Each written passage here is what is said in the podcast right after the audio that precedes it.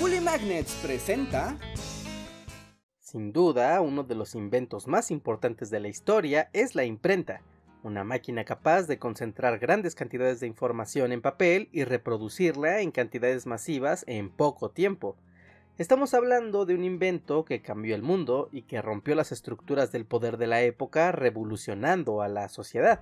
Podríamos decir que la invención de la imprenta fue un elemento clave para que Europa avanzara hacia el Renacimiento y comenzara la época moderna.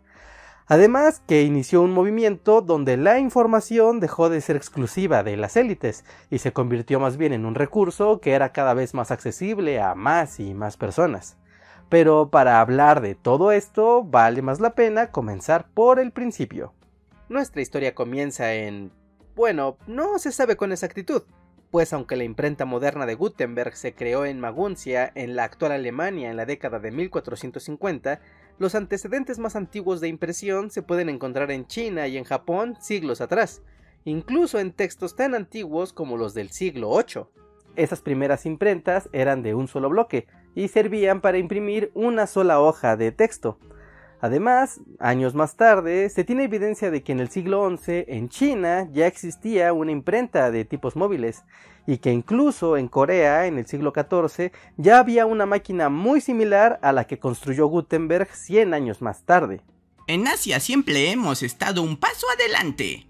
Es posible que la imprenta haya sido creada a partir de los rumores de la existencia de esa máquina del lejano oriente, pues incluso el famoso Marco Polo había escrito acerca de la existencia de máquinas que imprimían billetes, cartas y naipes dentro del misterioso imperio mongol.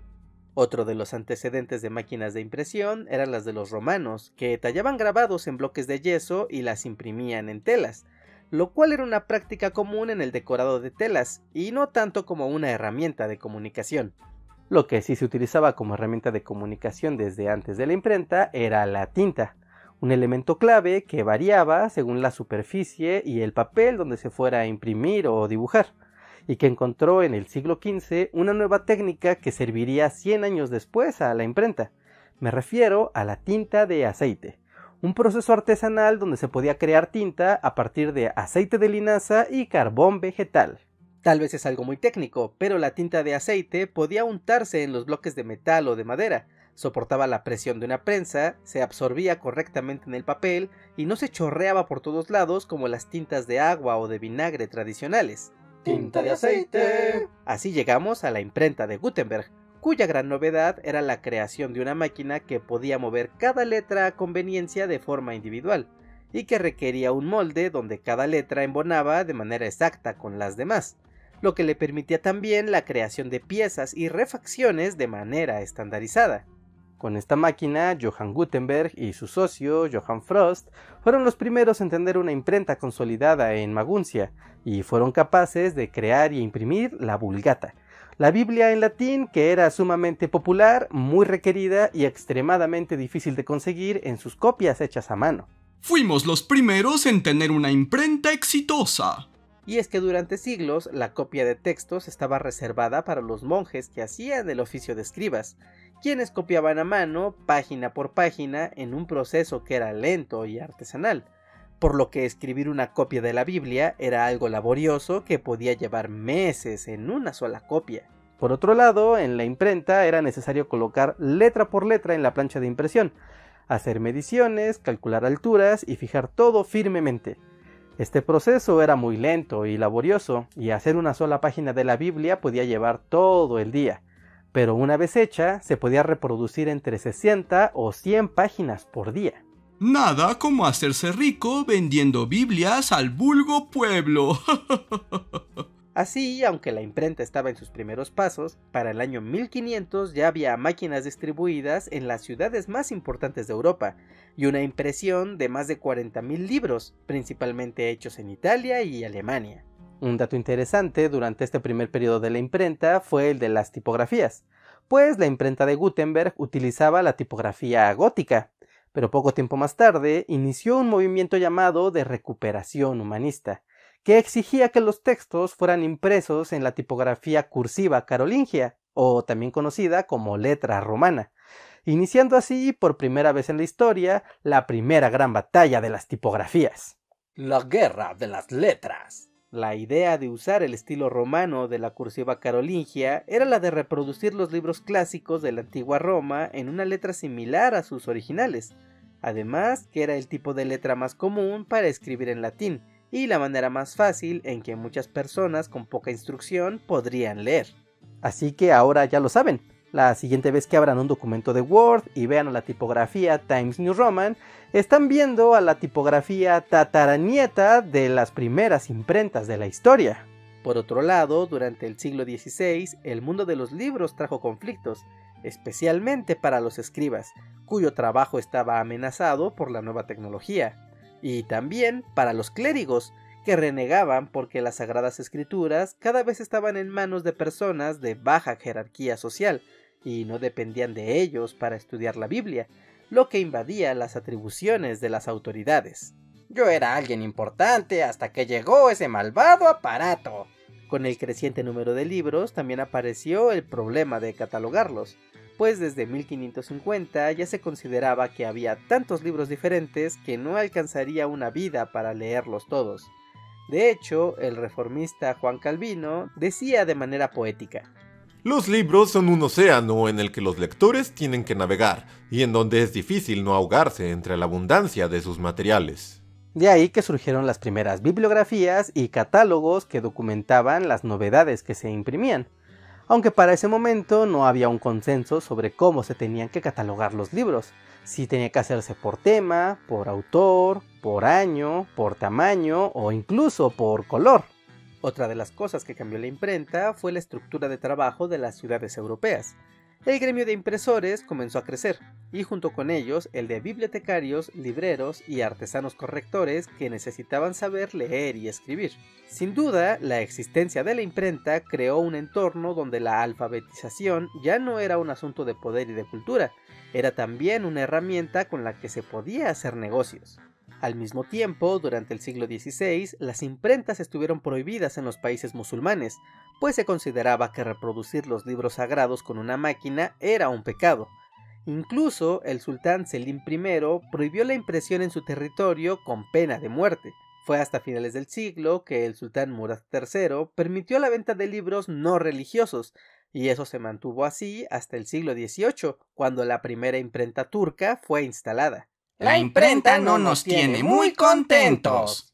Para inicios del siglo XVII, la imprenta llegó a Rusia de la mano del zar Pedro el Grande, en San Petersburgo y Moscú, usándola al servicio de las academias y las escuelas, especialmente con textos de tecnologías modernas y ciencia que pudiera aplicarse al mundo militar. Así, en gran parte de Europa comenzaron a aparecer los primeros periódicos, que en ese entonces no eran otra cosa que simples boletines con información del gobierno, algo de información de la vida de las cortes y de vez en cuando información y noticias sobre el mundo exterior. Sin embargo, hablar de la vida y la historia de los periódicos es algo que nos da para completamente un video aparte, Así que si quieren saber algo así y quieren que haga un video sobre ese tema, dejen su like y dejen también acá abajo su comentario para que yo me entere de que es un video de su interés. Lo que vale la pena saber en este momento es que con la existencia de estos boletines comenzó a crearse una conciencia en contra de la autoridad y de su presencia. Además que comenzó a existir una conciencia generalizada de la opinión pública, algo que no había pasado antes. Pero la imprenta no solo trajo libros para clérigos y eruditos intelectuales, también trajo la novedad de los folletos, particularmente los de la Bibliothèque Blue o la Biblioteca Azul, que eran una serie de folletos que vendían los comerciantes a las ciudades donde llegaban y que contenían historias, romances, horóscopos, consejos, cuentos y todo tipo de cosas curiosas acompañadas de alguna ilustración. Estos folletos estaban hechos con un papel azul que era extremadamente barato, de allí el nombre de la Biblioteca Azul. También la calidad de impresión era bastante baja, pero era lo suficiente como para venderlos como curiosidad en los mercados. Además que llamaban la atención por los dibujos que contenían, que atraían incluso a las personas que no sabían leer. Estos folletos se imprimían en Francia, pero terminaban de mano en mano por toda Europa, su contenido podía verse como literatura de ocio y entretenimiento, cosa que era completamente novedosa para la época, e incluso se considera a estos folletos como el precursor de la cultura de masas, que se fortalecería además con la fuerte cultura oral de la época.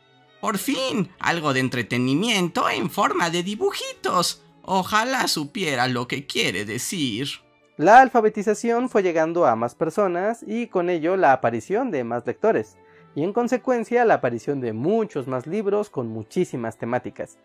Todo esto trajo consecuencias, y tal vez la más importante de ellas fue la aparición de las sociedades ilustradas, es decir, grandes cantidades de gente que eran capaces de leer, escribir y comprender y contrastar información cada vez más compleja. Y esas sociedades ilustradas trajeron el cuestionamiento del poder, tal como había pasado con la Reforma Protestante en el siglo XVI con Martín Lutero, y que tiempo más tarde traería la Revolución Francesa del siglo XVIII, la independencia de Estados Unidos, las ideas del capitalismo y del socialismo, y la constante crítica a la Iglesia y al Estado, que habían perdido el monopolio de la información. Básicamente podemos decir que con la invención de la imprenta llegó también lentamente la masificación de la crítica hacia la autoridad. Toma un libro, lee cosas, analiza el mundo, crea una sociedad ilustrada que cuestione a la autoridad. La invención de la imprenta revolucionó lentamente al mundo, al punto de crear a las primeras sociedades ilustradas, por lo que ya no habría vuelta atrás. Como pueden ver, hablar de la imprenta nos da pauta para hablar de muchos otros temas que merecen su propio video y tema, como la historia de la opinión pública o la historia del periodismo. Como sea, los invito a dejar su like y su comentario si es que quieren que hable más de estos temas. Si llegamos a los 3000 likes, les prometo que además haré un video sobre cosas que son similares al siglo XV, XVI, XVII y XVIII y que se parecen mucho a cómo interactuamos y vivimos con la información en pleno siglo XXI.